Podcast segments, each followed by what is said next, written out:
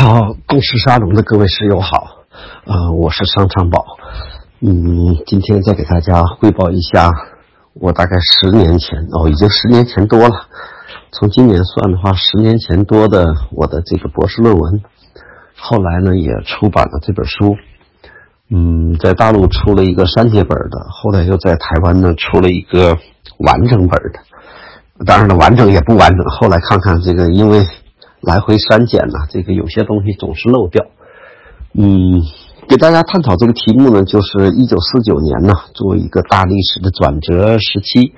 嗯，中国的知识分子、中国的作家都在那一时期都做了什么？嗯，顺便一个涉及我的专业来说呢，就是这个五四白话文学以来，我们有一套完整的这个所谓现代文学的系统。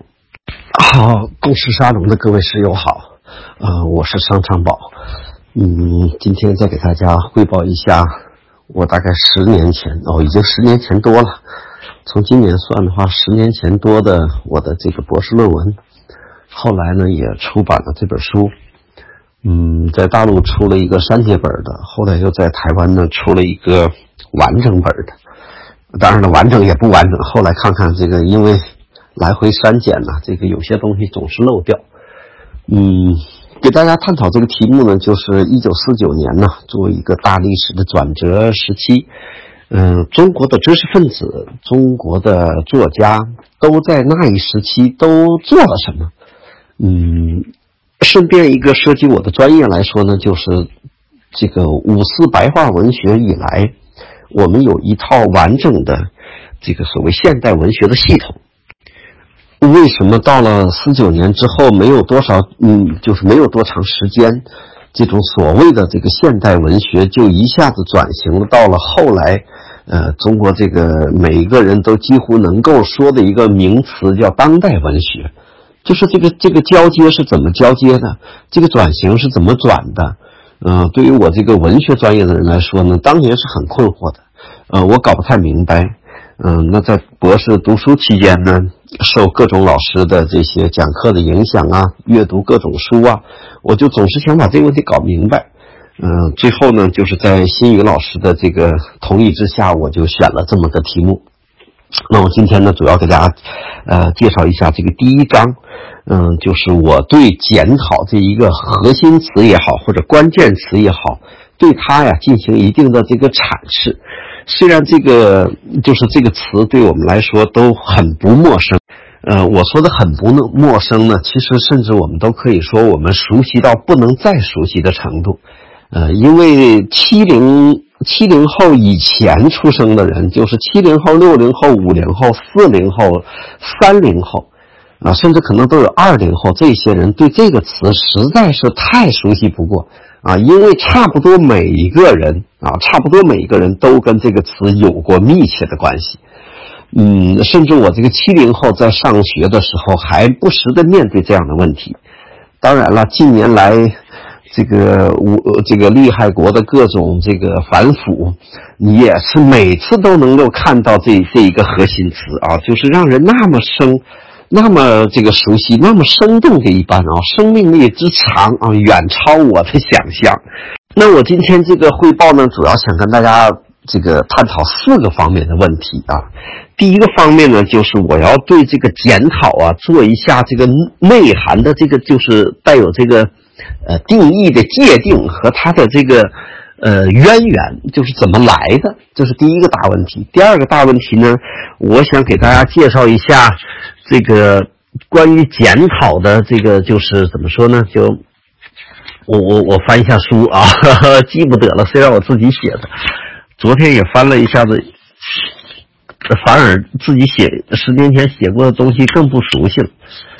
呃，第二个问题是给大家介绍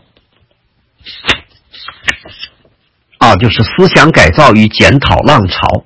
就是这个检讨啊，它不是一个。一一个独立的产物啊，它是应对着这个思想改造这么一个大大的政治的这个这个大的一种政治动向也好，政治措施也好，就是检讨是随之产生的，它不是先先出来的啊，它是随之产生，它是一种被动的应付的一种东西。那第三个方面呢，要给大家探讨一下，就是呃。历史上啊，从这个我从延安整风开始算起的嘛，历史上曾经的这一些发发生过的所谓大的检讨浪潮啊，我说的这种浪潮就是几乎可以席卷很多很多人，就几十万人、十几万人的这种这种概念，这才叫浪潮啊。小规模的这个这个检讨就都不算了。嗯，第四个呢，我要给大家探讨一下呢，这个。检讨书的这个内涵，就是我们写检讨书，什么样的检讨书叫好的呢？啊，就像我们欣赏文学一样，什么样的文学叫好的呢？那什么样的检讨书叫好的呢？我呢，大概给大家总结了六点啊。其实我最开始想给大家总结八点的，但是总结完了之后，我发现我的能力只能总结六点啊。本来想像八股文一样的总结出八点来，可惜我的能力当年也做不到。好像现在也做不到，嗯，那我就开始今天的报告啊。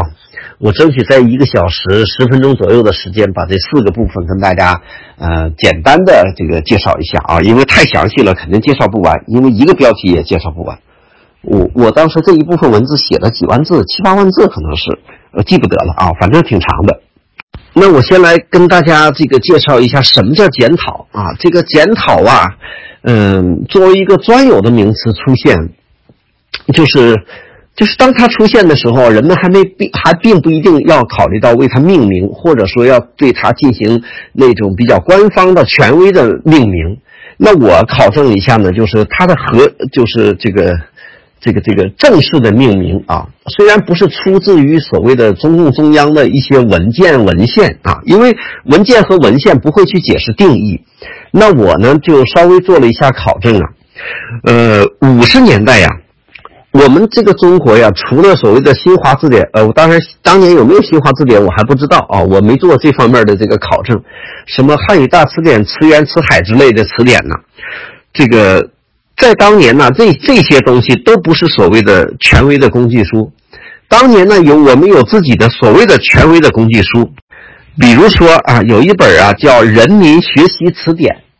呃，我手头啊这个买了大概五六种吧，就是五十年代的那些词典啊，就相当于今天的现代汉语词典呐，呃，新华词新华字典呐这样的工具书，就是在当年相当流行啊。我买的这几本现在已经就那种破旧度我非常高，就是简直比民国的书还破旧的那种。嗯，就是这些词典是干嘛的呢？当年为什么这些词典那么热衷，就是就是成为大家公认的权威的那种工具书呢？那就是因为啊，就是四九年前、四九年之后，这是截然不同的两个社会。那么在所谓的新社会、新中国的这么一个命命名之下呀，它的各种东西都要发生改变，它才能显示出它的新来。那其中就包括对检讨的界定。那比如这个，就我举例子的这个《人民学习词典》啊，他就这么界定的。他说什么叫检讨呢？他就是他说是啊，就是检查思想或工作上的错误，并且深究根源所在，叫检讨。他同时还说，他说检讨是比较深刻的批评和自我批评。那这里头同时就出现另一个概念，就叫批评和自我批评。那我们也知道，这个所谓的这个共产党不有一个有有有一套战略，其中有一点就是所谓的三大法宝嘛，啊，其中第一点就叫自我批评。那这个自我批评，其实在很大程度上其实就是检讨啊，自我批评就是检讨。但是检讨和自我批评的不同在哪里呢？就这本词典告诉我们，就是深刻的自我批评就叫检讨。那我在这个这个。论文选题的过程中啊，就是能够激发我或者促使我直接选这个题目的，是因为我当年读到了一篇文章，就是沙叶新先生的一个检讨文化啊。沙叶新先生在这篇这个随笔中啊，在这篇学者散文或者叫学者随笔中啊，对这个检讨文化进行了酣畅淋漓的这个表达啊。呃，沙叶新呢，在这篇文章中也给了这个检讨啊做了一个命名啊。他特地解释说他说我说的检讨啊，也不是真正犯了错误，呃，而应该做的那种诚恳的自我批评，而是特指在集权体制形成之后，在洗脑抛心的思想改造中，在捕风捉影的捉影的政治运动中，在上纲上线的党内斗法中。即在强大的专制压力下，而不得不违心的向上级的领导机关、向单位的革命群众所做的认罪服罪、改造自己的检讨。呃，也就是说，沙叶新他作为一个。过来人，或者作为一个历史的在场者啊，他对自己的那一番经历啊，做出了很这个这样，就是属于他个人的这种一种解释啊。呃，我们说他在这里头强调的主要就是自己未必犯错，然而却需要检讨。呃，刚才我们看《人民学习词典》那里头说是你犯了错，所以你要检讨。那这里头你看就出现一个问题，就是，呃，到底犯没犯错啊？我们说，我所的我所指的这个检讨，在我的整本书里头，就是我们这个就是，如果按照官方的界定，那你就是犯了，你就是犯了错误，所以你就要检讨。那如果我们要做一种比较第三者的立场或者客观的评价，我们如果做一个第三者的这个立场，或者说做一个客观评价的话。我们不对这个检讨啊去审查他到底犯没犯错，因为这需要一个历史上的一个严格的考证。但是根据我阅读的这个大量的这些检讨材料啊。这个我我我跟大家可以不太客气的说，我可能是中国或者是世界上阅读检讨材料最多的人啊，没有之一。呃，因为就我收集的资料，就我当年啊，至少在我当年写论文的时候，我觉得没有人比我在这方面看的多，可能是啊，我这是这个这个这种吹牛没多大学术意义啊。我的意思就是我看的足够多的这个检讨书啊，我看完了之后呢。我我不去对他们的那个检讨的内容到底犯没犯错去进行甄别，因为有些事情啊，它不好不好做考证，呃，也不是说按照某一个立场去说话，就是因为啊，有一些事情啊，呃，在检讨书中呢，有些事情它是史实，然而这个史实我们要对它做出价值判断的时候，实际上是很困难的，就是这个史实我们不好说它是否发生过。当然，对于这个史实的观点，那我们可以做一些价值判断，就是基本上都是违背作者，呃，违背这个检讨书作者的呃内心的啊。当然了，这我说的这种违背，是我们以一种常识的客观的价值标准来评判的。那至于这个真诚感，就是态度上来说，很多的当年的检讨书的那些人，他们并不认为自己。就是真的没犯错啊，就是他们也认为自己犯了错误了。比如最有影响的就是邵彦祥啊，邵彦祥呢，把他的检讨书总共出版了这个，就是专专注就算两本啊，专注就算两本我当年都买到了。就是我我对邵彦祥的那种真诚啊，包括像郭小川，就是我们不能说他们当年在态度上不真诚啊。我通过阅读他们的文字，我相信他们所说，他们是真诚的。啊，他们是真诚的。当然了，这里头假的肯定有很多啊。有些人就是，呃，走走过场，然后就按照别人的那个要求，或者按照别人的那一套话语系统啊，就对自己，呃，进行一番的所谓的自我批评。嗯，有些人是假的，有些人他确实是真的。所以在这里面呢，这个情况就比较有意思了啊。就是做这样的学问，阅读这样的材料的时候。就是我当年的感觉，就是我不停的在想，他说的到底是不是真的？他当年是不是真诚的？啊，我一直在思考这样的问题。那我接着刚才的话题说，就是关于检讨的界定啊，或者叫阐释啊，有很多很多啊。我的书里头呢，呃，大陆版的有多少个我记不太得了啊。就台湾版的里那里头，因为我后来又做了一些补充，呃，那包括像邵彦祥啊。啊，陈丹青啊，就是画家陈丹青，他后来因为写过类似的文章，所以他也对他所谓他理解的检讨做过检做过这个定义啊。还有这个尹昌龙啊、启之啊，总之很多很多啊。嗯，就是他们对检讨的各种界定啊，都怎么说呢？就是都符合检讨这个核心词的这个概念啊。当然了，有些人可能做的不充分、不完整。嗯，但不要紧，但基本上都接近这个词这个词的概念的本身啊，这是这是第一点，这个所谓的定义的问题。那关于这个就是这个呃与与这个检讨相近的最相近的那个核心词叫自我批评。那什么叫自我批评呢？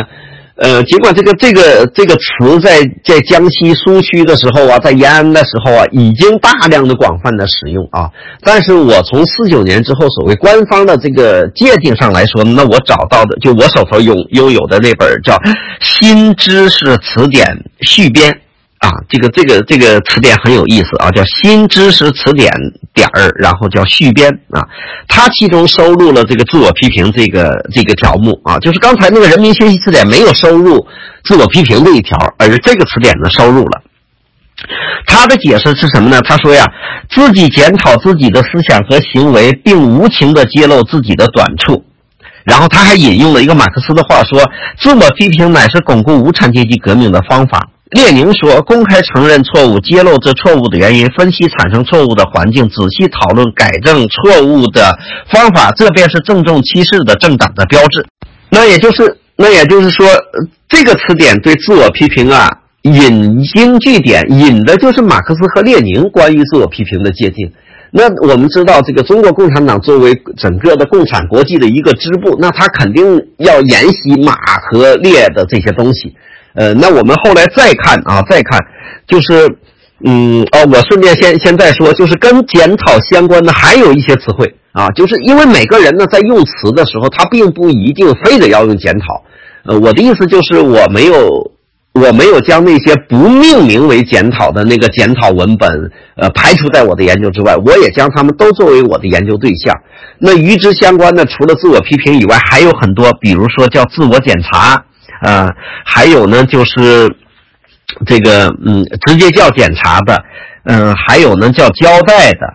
嗯，就是就是你交代什么错误的，交代的，然后还有呢就是自传。嗯，还有呢，就是学习总结、学习心得，所有这些文本，我都将它用一个大的名词，就是检讨来概括。因为在这些文献之中，都充满了大量的检讨的、自我批评的这样的文字，只不过是他是他在命名的时候，或者说他根据政治运动呃需要的时候，他写作的这个文本的名称不一致而已。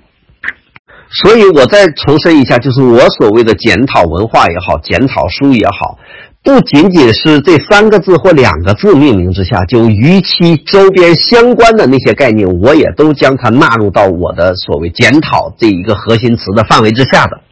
那第二个就是第一个大问题中的第二个小问题呢，我想跟大家探讨一下，就是检讨啊，这个这这一个核心词它的来源，它究竟怎么回事情啊？那我做的这个考证就是检讨啊，确实是属于我们国粹啊，就是所谓历史上我们有这样的检讨的这个文化氛围啊。呃，那比如说啊，像这些孔孔孔家文化呀，或者叫儒家文化里面呢，常有这样的反省自己的呃那样的经典名句。呃，比如像大家都熟知的所谓的“五日三省吾身”。啊，见不贤则内省，呃，则内自省，就是就是儒家那套修身的那一套东西，它就带有这样的呃这个文化基因啊。当然了，呃，还有包括像皇帝的啊，比如汉武帝当年，呃，这个这个这个叫什么？这个大兴土木，然后这个大搞这个征讨战争啊，劳民伤财，最后汉武帝不是也做了一个非常著名的叫轮台罪己诏吗？啊，就是皇帝给自己下检，给皇帝自己写检讨书啊。当然，是不是他自己写的，咱不说，就是至少以他的名义写的啊，就是非常著名的《轮台罪己诏》。呃，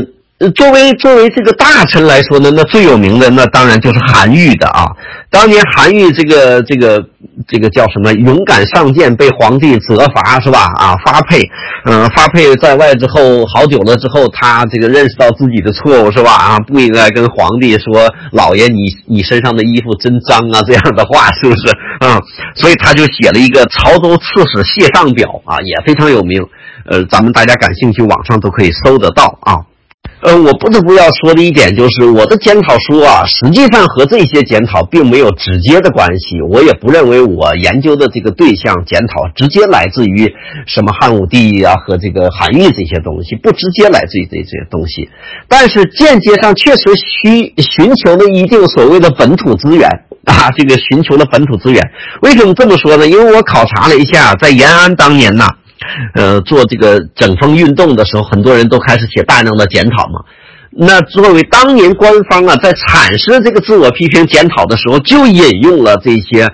呃所谓的本土资源啊。有，比如我给大家举个例子啊，刘少奇三九年的时候啊，在马列学院里头演讲论共产党员的修养的时候，他就提及了五日三省吾身啊，就就引开始引述这样的所谓的本土资源。那一九四二年五月二十三号，《解放日报》的社论一定要反省自己的时候，也引用了这个吾日三省吾身，而且，呃，还引用了这个呃叫什么这个吾日三省，他这他引的比较完整啊，就是吾日三省吾身，为人谋而不忠乎？与朋友交而不信乎？传不习乎？哎呀！那后来这个陈伯达呀，也在一篇文章中谈到了，说这个。嗯，说这个批评啊、检讨啊、什么自我批评这些东西啊，他说不是什么特别神秘的东西啊。他说，只要人们乐于做这样的事情，都有得到的可能啊。他说，因为孟子啊，因为按照孟子的说法，人皆可以为尧舜。你看所可可以所见啊，就是尽管这个检讨书啊，我一会儿会交代它正宗的来源啊，就是间接的来源跟传统中国的这些东西是有关系的。啊，所以我们说，从呃根源上来说，传统中国有这些东西。那当然了，我我做的这个检讨对象，当然不是不主要，也不直接来自于传统中国，而是于来自于我们最熟悉的邻居啊，我们的庞然大物啊，我们的老大哥，来自于苏联啊。为什么这么说呢？我呢稍微考证了一下，当年呢《真理报》上就有这样的社论呢。就是论批评与自我批评啊，他这里头说，呃，就是特意强调的，就是批评与自我批评是共产党的工作方法，是激发群众的创造性、提高工作，呃水平的方法。这，嗯，呃，这是苏维埃社会的特殊规律和动力，这是天才的斯大林同志所发现的啊。呃，我我之所以以。说我所研究的对象主要来自于苏联，就是因为，嗯，在列宁和斯大林执政的时候，整个的苏联，嗯，就是类似的检讨啊、自我批评这样的东西，在苏联当年就是非常的泛滥，非常的流行啊。所以呢，我我具体不再给大家。呃，考证这个列宁和斯大林的种种言论啊，因为我的书里头都做了这个考证，非常的详细，呃，也很繁琐啊，我自己都不愿意看啊。那为什么苏联的这个东西到了中国就成为中国人的一个所谓法宝了呢？啊，成为这个所谓党的一个呃法宝了呢？那这这个其中，我们特别要提出，就是毛泽东先生在这个方面的贡献啊。那毛泽东啊，在一九四一年开始啊，实际上应该从三八年就开始了进行党内整风啊。那他要要整整他的敌对的对象啊，呃，包括像张闻天呐这些人。那怎么整啊？得让他们得有一种形式啊。那他就大量的采用了这种所谓批评、自我批评的方式，就是我批评你，你自我检讨。所以。呃，我记得有一次我在沙龙里讲这个延安整风的事情，后来听反馈说，有一部分网友不同意我对高华老师《红太阳怎样批评》呃怎样升起来的那本书的批评。呃，其实，其实我我我我之所以能够特别赞同何方先生的那个观点，是因为我也对延安的这个检讨做了一定的研究。嗯，我当年当天在讲讲座中没有提到，就是。你你如果翻看一下张闻天文集，或者包括张闻天的年谱，你会发现张闻天在四一年九月会议之后就开始做大量的检讨，一直做到四三年呃的第第第二次的九月会议结束啊。也就是说，呃，我通过这个检讨这一个方面的材料可以看出来，那毛泽东当年整风主要整的是张闻天啊，就至少是最开始主要整的就是张闻天，王明是四三年之后的事情。所以，呃，我通过我的这个研究，再结合何方的那个从遵义会议到延安整风那本书，那个是香香港出版的，结合那本书，所以我也。也赞同这个何方的观点，批评了高华老师的那本书，在架构上他就出现了硬伤，出现了错误。呃，我觉得我我的这个判断到今天为止，我不认为我错啊，我不认为我错。我把这个观点再留给咱们各位网友，然后你们可以结合日后的读书来验证我的观点。那在这个延安整风上啊，在毛泽东的大力的推动之下啊，包括像张闻天呐、博古啊，然后这个周恩来呀、彭德怀呀，然后这个呃，当然也包括王明啊，几乎差不多所有的人在延安的时候，呃，如果我们大家阅读当年的文献，你会发现有大量的检讨材料可供我们研究啊。那种检讨的材料，检讨之深刻性，一点也不亚于我们所谓到后期的文革时候的检讨。啊，只是那个时候没有喊口号，不像文革的时候张嘴就就做检讨的时候，首先就要喊喊几句口号，然后把最高指示得得喊出来。那个时候只是没有这个东西而已。但就内容的深刻度来说，延安整风时期的检讨书一点也不逊色于四九年之后。那在延安当年的这个检讨的这个呃，就是这个整个的一系列的行动中啊，呃呃，就是就是这个。包括一些所谓的御用文人们啊，他们对毛泽东的这套，呃，怎么说？这套斗争方法非常的服气，而且做了各种理论上的阐释。嗯，呃，比如说这个当年的就有这个谁呀？这个，呃，胡乔木等人啊，就做过什么脱裤子、什么割尾巴这样的这样的社论啊，在《解放日报》上就发出来。那个意思说的就是你要彻底的解剖自己啊，彻底的脱掉裤子。也就是把你自己呀，完完整整的啊，这个暴露给别人，这样的话你才能够被相信啊。当然，是不是能被相信，咱另说。就是目的告诉你，就是你要老老实实啊，你不可以有任何隐瞒。那与这个检讨配套的，就是一些自传之类的东西。思想汇报之类的东西，就是如果你当时读一下他们当年写的自传，你会发现，就是每个人都要写自传，那每个人和另外的人之间都会有交集，所以谁也不敢去隐瞒自己，因为你自己不说，别人就会说，别人一旦说说你自己没说，那你就不好解释了啊，那你就解释不清楚了。所以在延安。整个时期检讨这个这这个这种特殊的呃文本也好，特殊的文体也好，就已经得到了相当充分、相当高水平的这个发展。那我接下来给大家介绍第二个大问题，就是思想改造与检讨浪潮。啊，我在做这个博士论文的时候，还得到另外一位学者的这个启发，就是呃，当年在北师大，现在好像在北师大珠海分校。呃，那个这个学者叫于凤正啊，他写了一本书叫《改造》啊。我当时这个一直有一种想法，就是我的检讨和他的改造就属于姐妹书了，就是啊，他是从从那从那个出发点那块去研究啊，我呢是从那个一承受的那一方去研究。我们方向不同，但其实呃目标还是一致的啊，目标还是一致的。这里我也要特别公开的表示一下我对于凤正老师的感谢啊，就是当年他那本书激发我。啊，确定我的这个研究对象。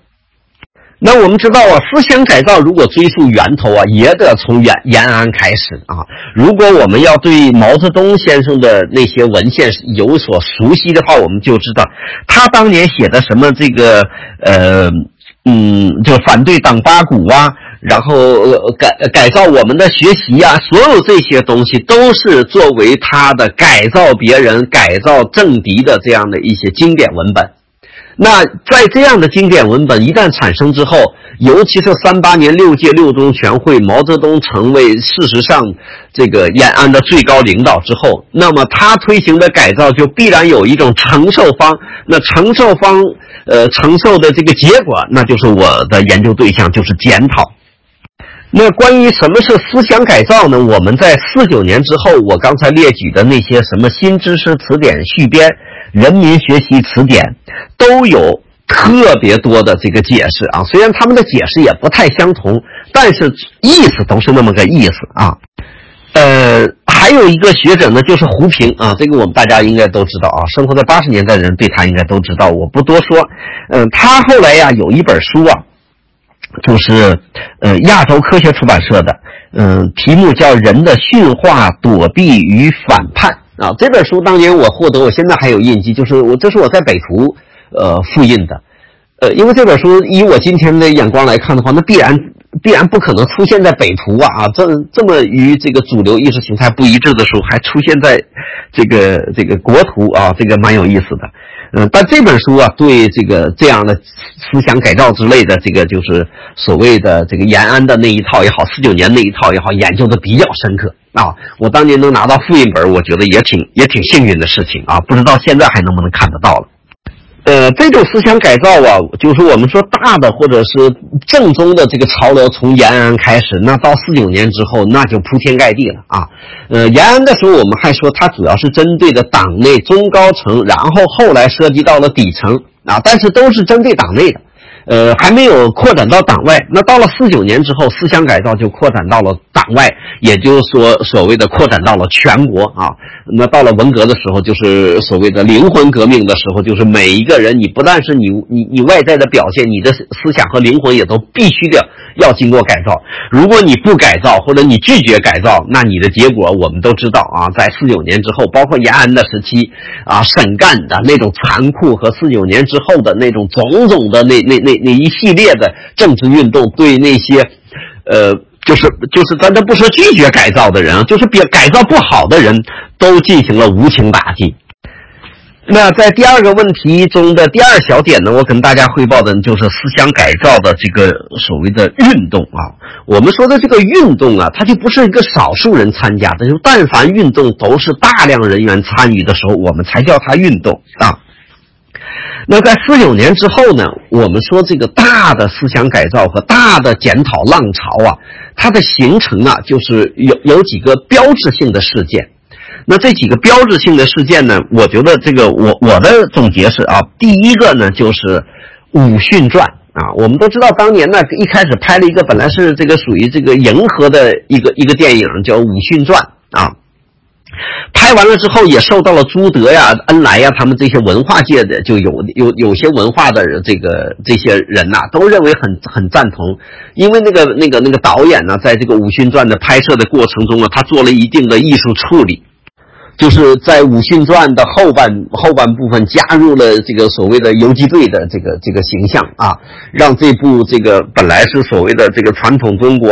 就是靠乞讨，然后后来乞讨了要了钱，然后办学的这么一个武训的人物，本来是对他的一种完全的颂扬，他就变了啊，变成了一种带有阶级革命性质的这么一种文学作品啊。但是毛泽东先生那是锐眼呐啊，他一双鹰眼一下就发现了问题。就说你们这些负责文化的人，你们在把关的过程中把关相当不严格。于是毛泽东就在《人民日报》做了这个这个社论的批评文章。那这个批评文章一出来，所有的风向都变了啊！原来赞颂《武训传》的人、拍摄《武训传》的人，与《武训传》相关的所有人员啊，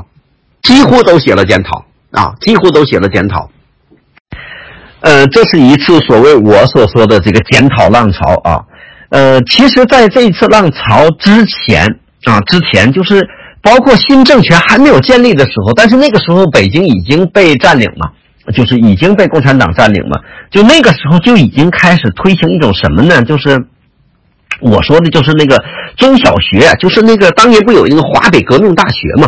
就是包括像沈从文那样的作家，他们都去华北大学、华北革命大学去读过书的。就那里头不是真正教你知识，就是要改变你的思想的。所以在那在那个四呃四九年二月二月之后啊，一直到五零年下半年，这个这这它是一个比较长的过程中，就是以各个高校啊、中小学啊那些老师首先要进行一系列的呃，就是这种检讨啊，因为因为他们作为教育工工作者，如果他们思想不改变的话，那教育出来的学生当然也就没法改造。所以呃，当时的。这个北京的这个这个叫什么？当年叫教委还是教育厅的也不好说了啊。就是教育部门，他们就在推动做这个事情。当时的北京就已经形成了这么一个，呃，嗯，不是很很叫什么呀？不是很很很鲜明的这么一种检讨浪潮，就是人人都要过关，人人都要表一个态。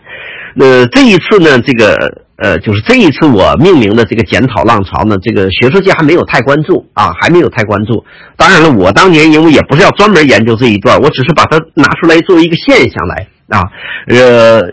再一个就是《武训传》，还有呢就是思想改造运动。呃，我们关于思想改造运动和思想改造，它并不完全一样。呃，就是五二年前后啊，五二年前后配合着三反五反。呃，包括清理忠诚运动，就是我将他们都说成思想改造运动，就是五二年特别集中这一年啊，包括这个院系调整都在这。那这一年里头，我我就把它命名为叫思想改造运动，就是选取了其中一个关键词。那再之后呢，就是这个《红楼梦》研究啊，批判俞平伯《红楼梦》，呃，紧随着的就是批判胡适运动，呃，这是五四年，到了五五年呢，就是批反胡风啊，胡风反革命集团运动，那到了五七年就是反右。这个我们大家都很都比较知道的，呃，因为我这本书啊，这个研究的时间就截止到五八年、五九年，没再往后，呃，没再往后这个做研究。那为什么没做研究？因为我是做转型时期嘛，就是就是四九年之后转型的那一段时期，呃，我认为基本到反右之后，这个都都改变了啊，所有的思想改造的任务基本上都完成了，那所有该做的检讨也都做了。那当然，到了后期啊，到了这个，比如说六二年的这个四清，呃，不是六二年的这个叫是这个六二年北戴河会议之后，又有一波这个检讨浪潮。那到了四清的时候，还有一波检讨浪潮。那到了文革，那就更甭提了啊。那那那波检讨浪潮达到了这个世界顶峰啊，呃，也可能是人类史无前例的啊。当然，是不是能够被超越，这个我们拭目以待啊。那就是这些检讨浪潮中，自然就会形成大量的检讨文本。那这个数量多的啊，我尽管我觉得我看的够多的，但是我肯定没有全看啊，我肯定没有全看。但是我们我们如果要想寻求一种历史现场感呢，我倒是推荐大家啊，你们可以翻看一下四九年之后的《人民日报》。把我说的这几个时间的节点，你就专看这几个时间节点的话，你就会看到，包括《人民日报》《光明日报》，然后这个《文艺报》《人民教育》什么各省那些党报，你只要去翻看一下子，你绝对会获得一种非常啊触目的那种历史现场感。呃，我当年就是因为阅读了这样大量的文献啊，我把《人民日报》从四九年这个这个这个开始，一直翻到了。五九年啊，挨篇翻啊，挨篇翻，把所有的凡是做过检讨的，我当年都做了记录，都做了复印啊。我记得我当年在图书馆里复印了六六那个就 A 四纸装 A 四纸那个箱子，我复印了六箱子啊，就包括《人民日报》啊、《文艺报》啊、《光明报》、《光明日报》啊这样的报纸啊，呃，这些东西现在哪里去了，我也不晓得了啊。搬了几次家，都搬都搬没了，都给。呃，我回头也在网上买了各种五十年代出版的那种思想改造汇编呐，然后那些那些文集呀、教师的呀、什么各个阶层的，哎呀，多的不得了啊，多的不得了。我觉得这些东西都是非常珍贵的文献啊，我这些我都留着呢。我就想哪一天看看升值了，然后没钱吃饭的时候就卖这些东西啊。那如果你要是翻看了这些文献，你就会发现，你认识不认识的各种这个名人啊，官场的也好，文化界的也好，他们的名字全都出现在这些文献中啊，那种惊人的程度啊，哎呀，看看起来的时候，我都能获得一种所谓的审美的享受。所以后来这个就沙叶新先生在他那个检检讨文化中就写下过这样一番话，我念给大家听啊。说，在中国，凡是在那风雨如晦、万马齐喑的年代生活过的人，他很可能从没受过表扬，但不可能没做过检讨；他也很可能从没写过情书，但不可能没写过检讨书。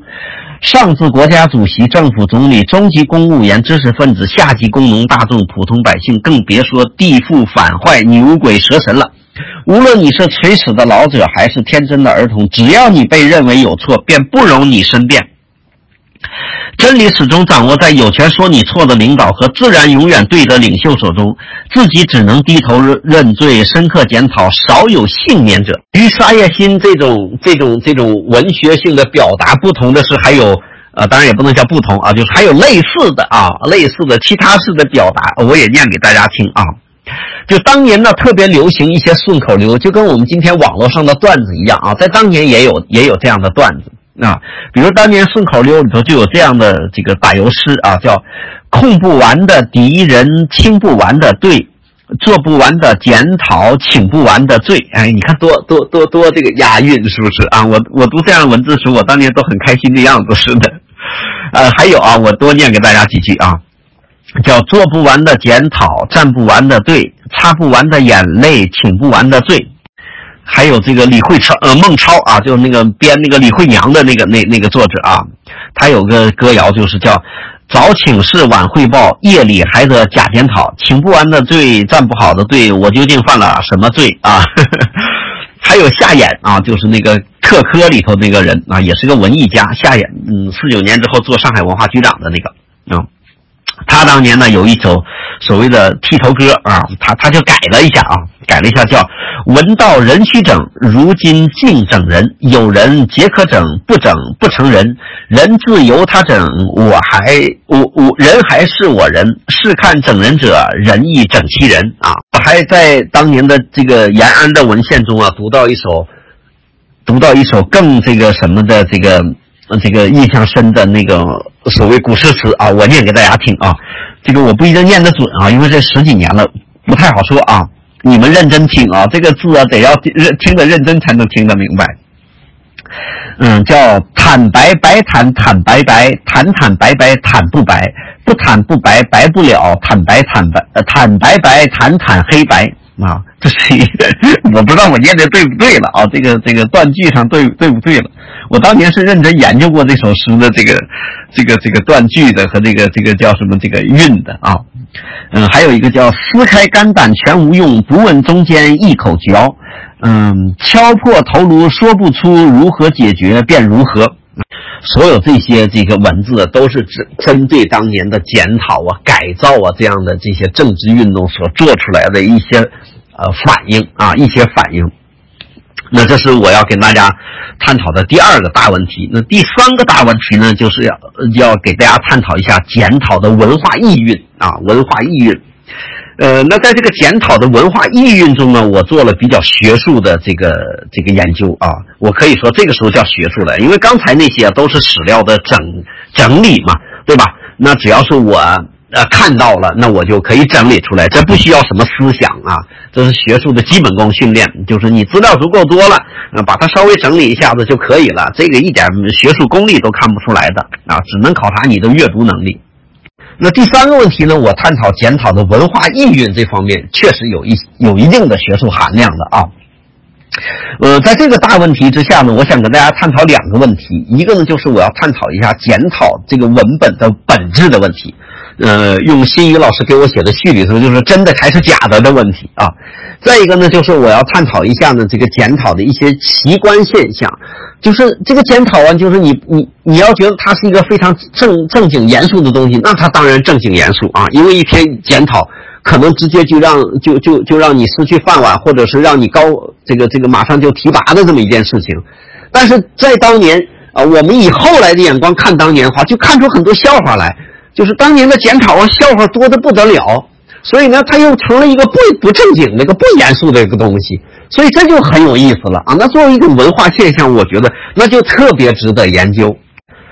来看这个检讨的这个文化意蕴，第一个问题就是本质啊，就我探讨就是真假的问题啊。那我我先告诉大家我的结论，就是我研究结构论之后，就是真假共存啊，真的是有，真的是真的啊，假的就是真的是假的啊。呃，有的时候真假还不好辨啊，但是肯定是真假共存了。啊，呃，那我们说呀，如果按照我们对历史的研究的话，或者对中共党史研究的话来看的话，就是但凡检讨大量呈现的书，那一定是非常严肃的政治运动啊，非常严肃的这个整风整人的事儿。那每一个人谁敢能在这个问题上作假呢？呃，因为你一旦作假被发现，那那个后果那可是就是不可收场的啊！因为，呃，你不管是领袖也好，还是人民群众也好，他要知道你公然作假的话，那他肯定要更严格的对待你，对吧？这是一个简单的常识。所以，在这个问题上的时候，你就可以看得出来，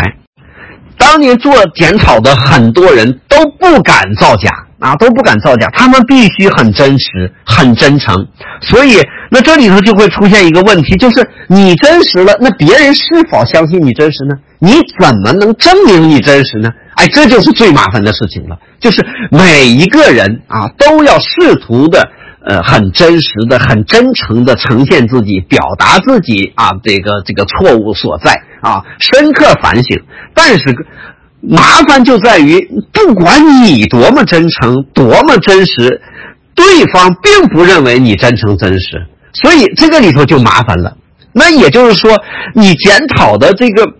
价值所在也好，目的达成与否也好，究竟怎么来评判呢？那评判的唯一标准不在于你是否真诚真实，而在于对方啊，也就是在于掌握权力的人，他认为你是否真诚真实。那我这给这里头给大家举个例子啊，举一个什么例子呢？就举一个那个呃童书业啊，这个是那个赵立生那个回忆录里头讲到的啊。就是赵立生当年这个属于这个党内里头的右派啊，属于党内右派的这种的。他讲过一个非常有意思的案例，就是他说呀，有一次这个谁这个童书业检讨啊，他检讨完了之后，他很后悔啊，自己也很害怕，他就上赵立生他家去啊，就赵立生的夫人叫那个高昭一啊，他他他他交上一份材料啊，但是他又觉得很后悔，他怎么办呢？然后他就想去要。啊，他想去要呢，结果那一天呢，这个谁呢？这个高昭一呢正在睡午觉，结果这个谁呢？这个童书业呀，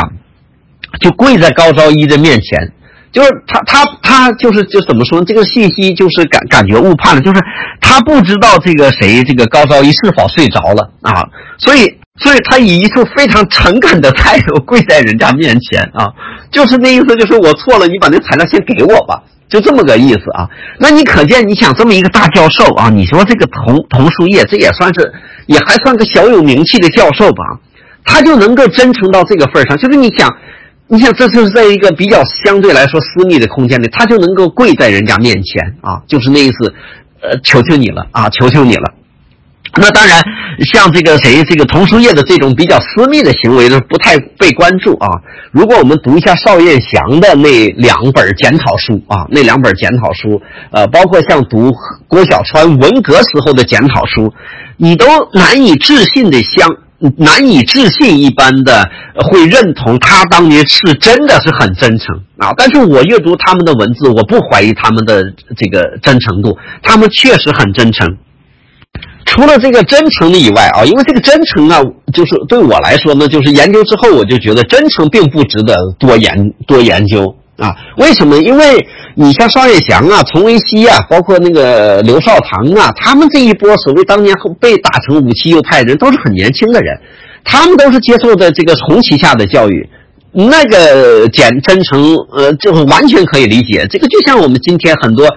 这个年轻人，然后呃反日抗美一样，就都都是那么真诚的啊。你要说他是做戏做作秀，不是的，他确实很真诚，他受的教育就是这样的，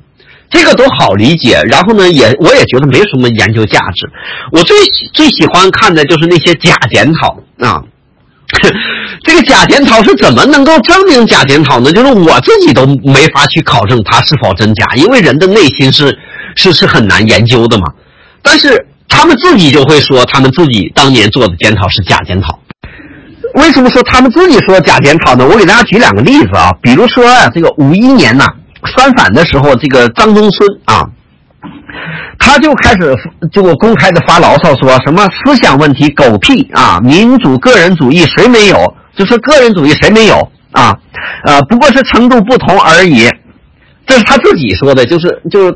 就是他们搞的思想改造那些东西，他认为他是狗屁啊，个人主义问题谁没有啊？别别别来那一套啊，别在台上作秀啊。呃，再比如北京化化工学院当年有一个挺有名的教授叫傅英啊，傅英自己说的啊，他在反右的时候，他在三反五反的时候，被被收拾的够呛啊，所以他做了大量的检讨。等等到了反右的时候啊，就是反右之前不就有一个那个所谓的这个这个这个双百方针嘛？双百方针和这个叫那时候叫什么呃叫叫叫。就是就反右前不有一段非常的那个那个叫百家争鸣时期嘛，所谓的百家争鸣嘛，就有一段时期就毛泽东鼓励大家提意见那段时期嘛，结果傅英就忍不住了啊，他就就就就开始说啊，我五一年五二年做的那些检讨啊，都都不算真的啊，是他们逼我的啊，然后他说说我最讨厌思想改造呃呃那个啊改造这两个字和劳动改造是连在一起的，有了错才要改。我自信一生无大错，爱国不下任何党员。我有什么要改的啊？你可见，你看这个时候我们就知道了啊。五一年、五二年思想改造的时候，傅英写下那些话都不是真心的啊，都那那都可以说都都是他他为了过关，然后才写下那些文字的。那这里头就要就要就要呃探讨一个问题，就是我刚才说的，谁来评判这个你的检讨是否真诚呢？那就是拥有改造权的人啊。拥有改造权的人，他如何来判别呢？那他就是他认为啊，你的检讨是真诚的，你就可以过关了。哎，那这个时候的关键的这一点，其实我们不在你的检讨如何，关键是如何过关啊。那如何过关呢？那这个时候我们就知道了，就会有各种情况发生啊。有的人是因为真检讨，那这个呃，就是一个改造者或者这个这个掌权者呢，他认为你确实做到了啊，你写下了他所认为呃不错的文字啊，他就认为你可以过关了。那你的我检讨任务也就完成了。至于你真诚假诚，没人关注这个问题啊，过关是最重要的。那关于这种真诚也好，或者是假诚也好啊，就是集中在的目目标上就是过关，所以人人都是为了要过关而而去写文字，而去写检讨。那关于这一点呢，这个学者徐奔啊，徐奔曾经给他爸爸编了一本书，叫《徐干生》啊，他爸爸叫徐干生，编了一本就检讨的那个书啊。这是，呃，我完成博士论文之后的几年，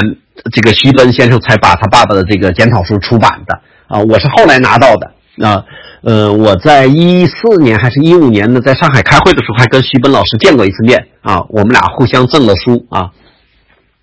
呃，徐奔老师对于检讨这个文化的研究，在他给他爸爸编那个那个检讨那个文集里中，我就感感觉到，就是就徐奔老师的这个研究能力和理论能力非常强。所以呢，我念一段呢，他评判他爸爸的文字啊。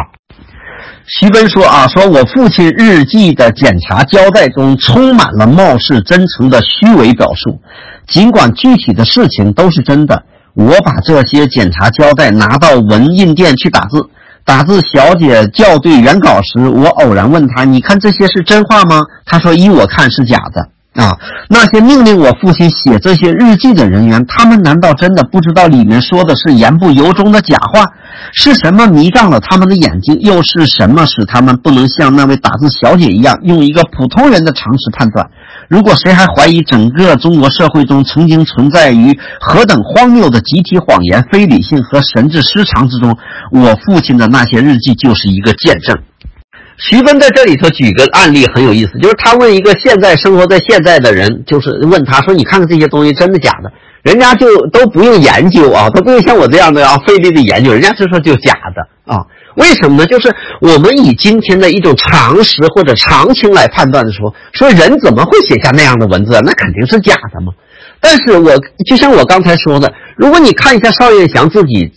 呃，在晚年抛弃他自己当年写下的文字的时候，他们都说他们当年绝对的真诚啊，绝对真诚。那这里头就出现一个我们对社会的判断的问题，就是假设我们认为我们今天头脑中的判断是常识的话，那么当年就是变态的啊；如果认为当年是真诚的话，那么我们今天的社会就是变态的啊。或者说，如果你认为那个他写的那个东西在当年。就是个假的的话，那说明你呢是正常的人。如果你认为他当年写的下那个材料是真，我我不知道这个说没说完啊，我再重说一遍，就是如果你认为呃那些检讨者当年写下的文字啊是真实的话。啊，你在今天看来还认为是真实的话，就说明你是有问题的啊！你的脑子有有毛病。如果你像那个打字员一样的看待，说这肯定是假的话，就说明你具有常识的程度，你具有基本的常识的判断能力，说明你没问题啊！我觉得可以通过看别人的检讨书来简单的评判一下活在当下中国的人脑子是否正常。那除了真假检讨以外啊，我还发现了当年呢有大量的代写检讨的情况。就是因为我们要知道，四九年前的很多人是是没有接受教育的，他不会写字啊。那你不会写字，不等于你不犯错啊。那你不犯，你犯了错误咋办呢？你也必须得写检讨啊。于是当年就出现了一种行当，叫代写检讨，就跟传统中国代写书信一样啊。很多人就上邮局门口放张桌子啊，既代给别人代写书信，也给别人代写检讨。而且当年还出现过什么情况呢？就是。写检讨，你也要看你写的好不好啊！你是一把过关，两把过关呢，对不对？所以一把过关的，哎，当年标价是五角啊，就五毛钱。嗯，两把过关的呢，就是两毛钱。就是当年产生了这么一个行业啊，催生了这么一个行业。呃，因为时间关系，我不好给大家多讲啊。这个这个这个事情，其实就是蛮可笑的啊。那这个可笑的代写检讨呢，就随之引来第二个问题，就是我给大家要探讨那些检讨那些奇观现象啊，包括假检代写检讨这个事情啊。呃，还有呢，就是你在写检讨的时候呢，还要还要你还要念呢，你要你要在大会上念，不是交上一份纸质文件就可以了，你要在大会上念呢，那实际上那就等于作为一种演讲一样了。那你演讲，你如何能够获得底下所有群众的认可呢？那你必须具有表演的天赋嘛。所以这里就有好多案例啊，我我我给大家选一个例子啊。呃，比如那个有一个作者叫丁耶啊，他在一个检讨春秋那本那篇文章中提到过一个例子啊，就说他说当年有个中文系江教授，就五二年检讨的时候不过关，老也不过关呢，非常痛苦。于是，一个延安来的老干部就教他怎么做检讨，说你必须得按照这种方式检讨，你到时候才能过关啊。于是呢，他就按照人家的那个指点说呀，把自己在所谓当年的这个国统区里头写的那些诗文。就说你当年为什么写这些东西啊？他说这是我的名利思想啊，我要追求自己的名利思想。然后，那你当年为什么去延安呢？他说我这叫投机革命啊。就当年他确实很真诚投奔延安，以为去去去去到光明这个革命的地方。那你现在检讨，你不能说你革命啊，你就得说你当年是投机革命啊。所以就是这样的情况下，然后就不停的丑化自己，不停的这个这个篡改自己的历史事实，然后。然后再在学校的大会上，因为他老不过关嘛，你你像这样重点对象的话，就要在全校大会上检讨才能过关。那你光念这些还不行，你必须有表演天赋。所以这个江教授啊，就在一开始先在学院嘛，在学院大会上，然后就痛哭流涕啊，然后检讨自己，然后学院就过关了。然后呢，这个还要到学校去啊检讨啊，所以这个学校大会上也是痛哭流涕啊，然后做各种这种激情的表演，然后他自己最后才能过关。啊，就是，呃，我我我记得我写那个老舍和赵青阁那篇文章中就提到过，这个赵青阁当年是不检讨啊，不想检讨，因为赵青阁我怀疑他是中共秘密党员嘛，他的意思就是咱们都是一伙的呀，你让我检讨干什么呀？就赵青阁老也不检讨，没办法，就党内那几个左翼的革命家呀，就文艺家就上他们家去劝他说你要不检讨，我们今晚就不走了啊，所以把赵青阁逼的呀，没办法，只好检讨。然后检讨呢，就就很委屈啊，所以他检讨的时候哭的不得了啊，哭的不得了。革命群众一看，哇，这个这个女革命家，这不是这个女文艺工作者，看来真的认识到自己错误，要不然她不能哭的那么伤心啊。所以就让他们检讨就过关了。但其实是什么呢？就按照洪深的女儿，就那戏剧家洪深的女儿洪那个写的文章里头提到的，就是实际上就是赵青娥太委屈了啊，委屈的不得了，所以才在那块哭啊。呃，但是你不管因为什么哭，只要你哭了，哎，革命群众就认为你这是真诚的表现，所以就让你过关了。呃，我翻了一下书，找不到了啊，因为我还记得有一个特别有意思的就是这种表演的啊。就是他上全县大会，呃，这个这个全校大会上检讨，我记不清楚是谁了啊。在书里头有，就是他去检讨啊，他也哭啊。后来呢，被一个革命群众偶然一下发现了，就他那个那个检讨那个那个那稿纸上啊，他每到哭的地方啊，他就做个标记啊，因为他怕自己。忘了嘛，就做个标记。一到那个地方时候，然后他就嚎啕大哭啊。结果呢，他的这个表演呢，被人家那革命群众给发现了。那当然肯定又不过关了，那继续挨整。就是我的意思，就是像这种情况啊，像这种代写检讨啊，这种检讨表演呐，在当年那简直是太多太多了啊。所以后来，呃，我记得谁呢？这个有一首诗啊，有一首诗，我念给大家听啊。呃，郭小川当年写了一首诗歌，就是代行检讨的故事啊。诗的一小部分我念给大家听，一小部分啊，说这简直是胡闹，怎么可以随随便便写检讨？你还想不想干下去？我马上把你的职位革掉。秘书的话充满了委屈，这检讨是你叫我写的，写完后也曾送给你，你没有看，随手就发了出去啊，厂长久久没有言语。随后才轻声把秘书申斥，这也还是你的错误呀！谁叫你写的不能叫上级满意？好，过去的事情让它过去，我要看看你这一次，这一次一定要写的深刻，少戴帽子，多举事实。嗯，如果大家一一听我念这首诗，大家就能知道，这就是代行检讨，就是领导让秘书给写检讨，结果秘书写检讨之后啊没过关，所以啊领导很生气，在骂秘书啊。秘书就说：“你看我写完了，给你看了呀，对吧？可是你自己不认字是吧？你念错字了，你能怪我吗？对不对？那领导说啊，那你这次这个这也还是你的错啊，你下回再好好写啊。呃呃，怎么好好写呢？就多说事实，少扣帽子啊。说到这个扣帽子，我顺便跟大家说，就当年你为了要过关呢，你为了表示你的诚恳呐，你你得说你罪名多呀。那罪名多少算多呢？那我在书里头有统计啊。呃，我记得好像是毛以生吧，啊，毛以生啊，在一次检讨中给自己扣了十三个帽子，呃，哎，就是那各种罪名，比如说什么个人主义、自由主义啊，然后什么这个这个名利思想啊，哎呦，哎呦，反正我现在也记不清楚了啊，就是就是，总之就是你不把自己呀骂的狗血喷头，就像沙一新说的那样，你就过不了关。但是呢，因为那个时候你想，人人都要过关。就这个事情，就一一干到人人都过关这个份儿上时候，这一些事情就干出奇葩现象来，就干出奇葩的那些事情来了。就是因为大家实际上就是一开始都很严肃，结果后来说都不那么严肃了，就对不对？所以你看有些人像毛以生那样的，然后给自己扣了十三顶帽子吧。他为什么扣十三顶？因为他检讨十几次不过关，所以就就每次都给多自己扣帽子，扣到最后他依然没过关。为啥呢？革命群众说你给自己扣的帽子太多，不严肃。所以也不能过关。那你说这个时候，你看啊，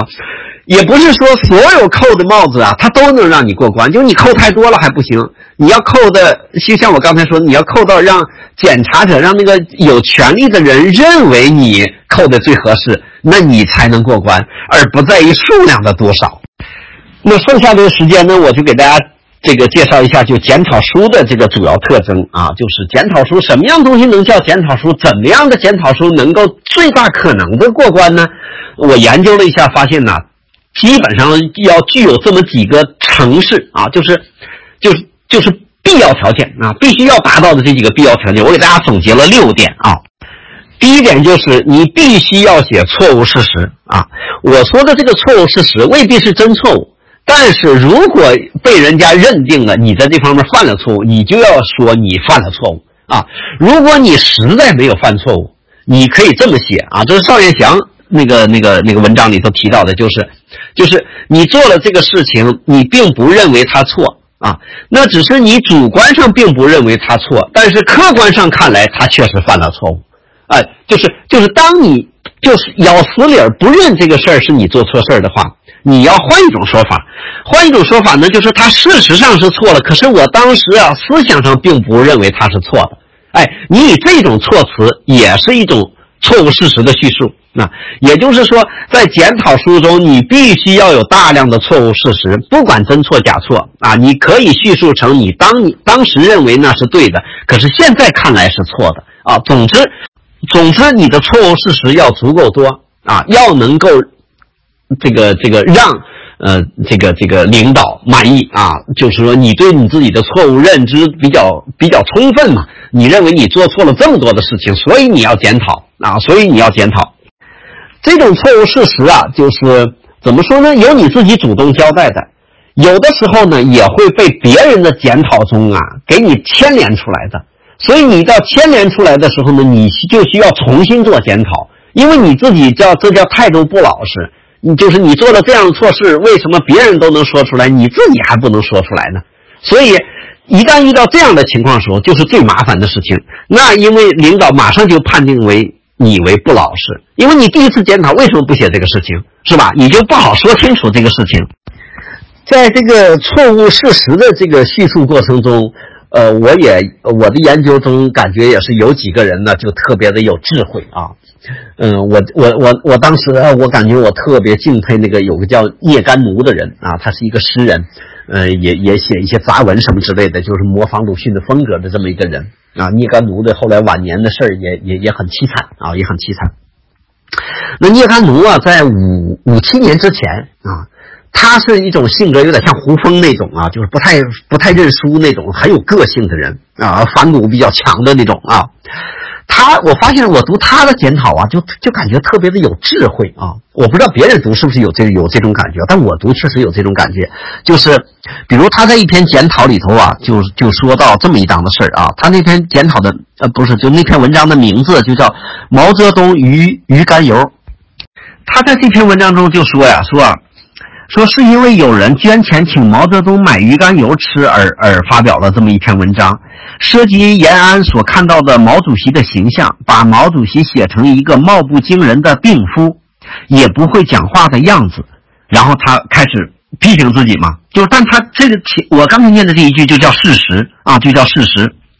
然后他开始批评自己，说我呀污蔑了毛主席，也就污蔑了党的最高领导啊，造成读者对毛主席、对党的不良印象。哎，我通过他的这番叙这这番叙述，我就感觉到其中的一点就是，他你看他他说他把毛泽东写成一个貌不惊人的病夫，不会讲话的样子。那我们不管毛泽东会不会讲话，是不是病夫啊？起码聂甘奴啊，他能够在四九年之后那个大环境之下，他。他把这么一档子事儿呢，就怎么说呢？就是，就至少他当年并不认为毛泽东那么，既然就是当年毛泽东不那么伟大，那实际上就等于对后来四九年之后各种对毛泽东叙述的伟大的一种呃一种嘲讽也好，或者一种批评也好。所以我通过聂甘奴的那些呃检讨文字啊，聂甘奴的检讨文字后来在他的全集之外单独有有单行本出来啊。就是我我我很喜欢读他的这个这个这些文字啊，因为我从其中可以看出来他当年实际上对毛泽东的一些评价啊，就像胡风一样啊，就本来评价并没那么高啊，后来四九年之后那是另外一种说法，当年他们并不认为毛泽东如何如何，这是第一点啊。第二点呢，我叫上纲上纲上线儿，就是你光有错误事实不行，你必须在错误事实的基础之上啊，往往上拔高。啊，往上拔高，这种拔高，我们可以套用后来的，就是我们今天的语文老师在教中小学生写作文的时候，就所谓的一定要升华啊，那个升华部分就跟写检讨书的那个上纲上线是一样的啊，上纲上线是一样的。所以你看，刚才我举例子说那个老教授去延安啊，本来他是一心呃向往革命，所以他才去。那你，那你这个时候你不能说你是向往革命，你向往革命你不成，你不成了改造者了吗？你是检讨者呀，对吧？那怎么办呢？你要上纲上线，你说呀，这叫投机革命啊！你为什么要投机革命呢？那就接着就引发了下面的问题啊，引发了下面的问题，这叫追根溯源，也就是我给我我给这个检讨书总结的第三个特点叫追根溯源。就你为什么会去投机革命呢？哎，你这时候要分析了，然后你要。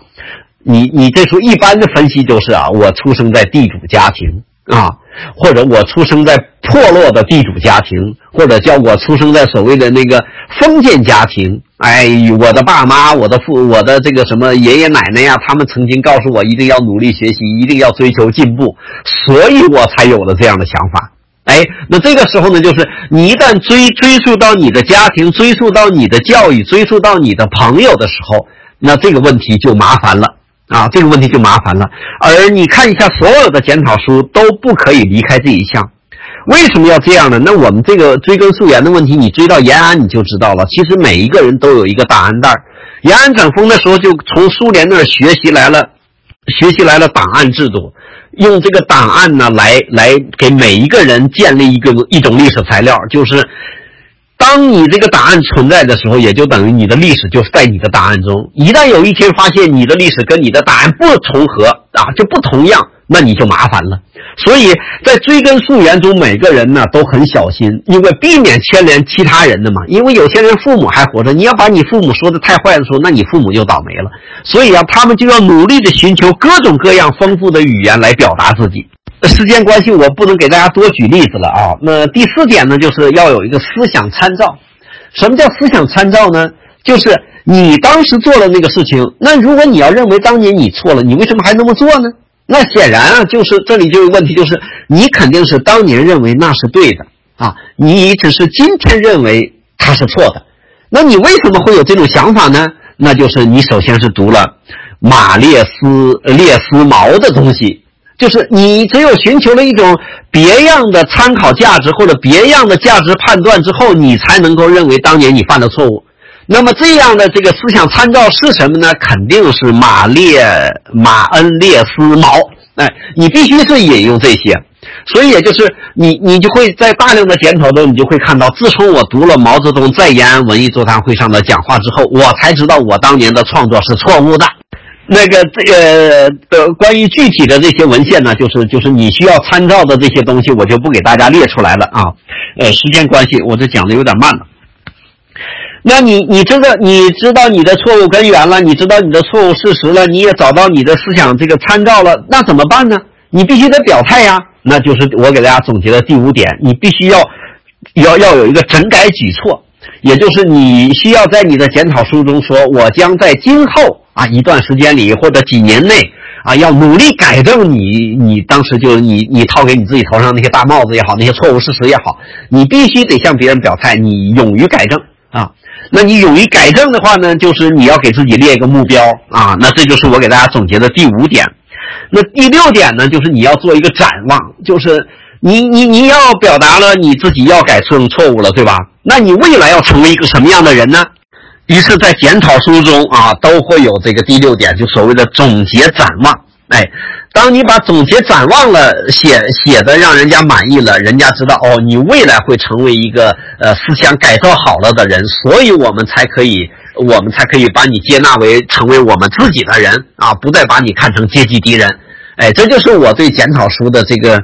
呃这个所谓这个文本的这种特殊文本的一个小研究啊，嗯。因为时间关系，我也不好具体展开讲，举更多的例子。这个时间这么快的就到了一个小时多，就是总之吧，就是检讨作为特定历史时期的一个特殊的文本、特殊的文体啊，非常具有研究价值。我当年后来还在我的书中提出了，我们要要来一个检讨学啊，要把这个检讨这个事儿要认真研究研究。